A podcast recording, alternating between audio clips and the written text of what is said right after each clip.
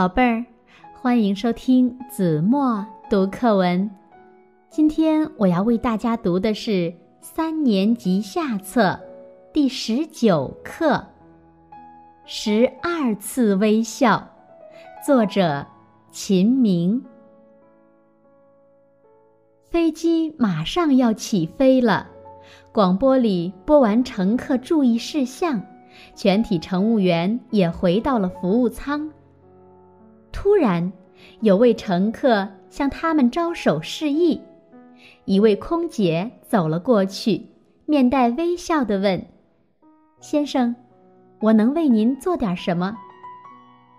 乘客说：“请给我一杯水，我要吃药。”空姐很有礼貌地说：“先生，为了您的安全，请稍等片刻。”等飞机升空平稳飞行后，我立刻把水给您送来，好吗？飞机渐渐地进入了平稳飞行状态。突然，乘客服务铃急促地响了起来。空姐猛然意识到，糟了！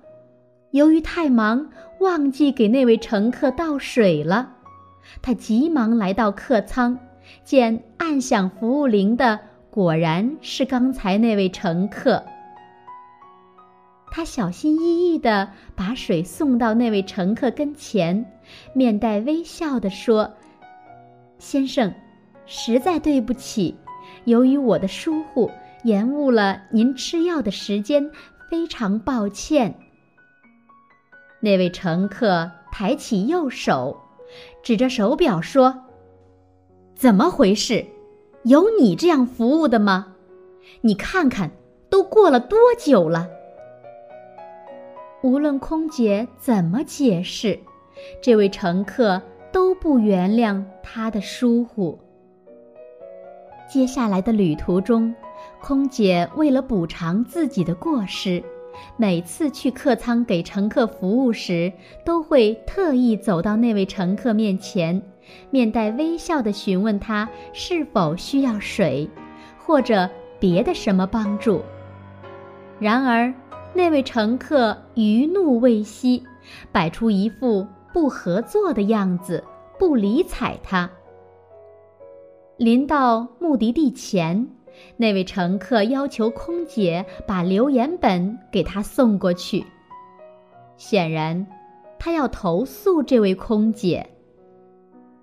空姐虽然心里很委屈，但还是很有礼貌地把留言本交给乘客，并面带微笑地说：“先生，请允许我再次向您表示真诚的歉意。无论您提出什么意见，我都将欣然接受。”那位乘客脸色一变，想说些什么。却没有开口。他接过留言本，在上面写了起来。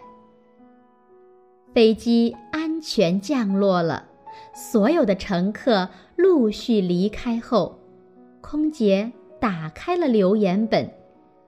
她惊奇地发现，那位乘客在本子上写下的并不是投诉信，而是一封热情洋溢的表扬信。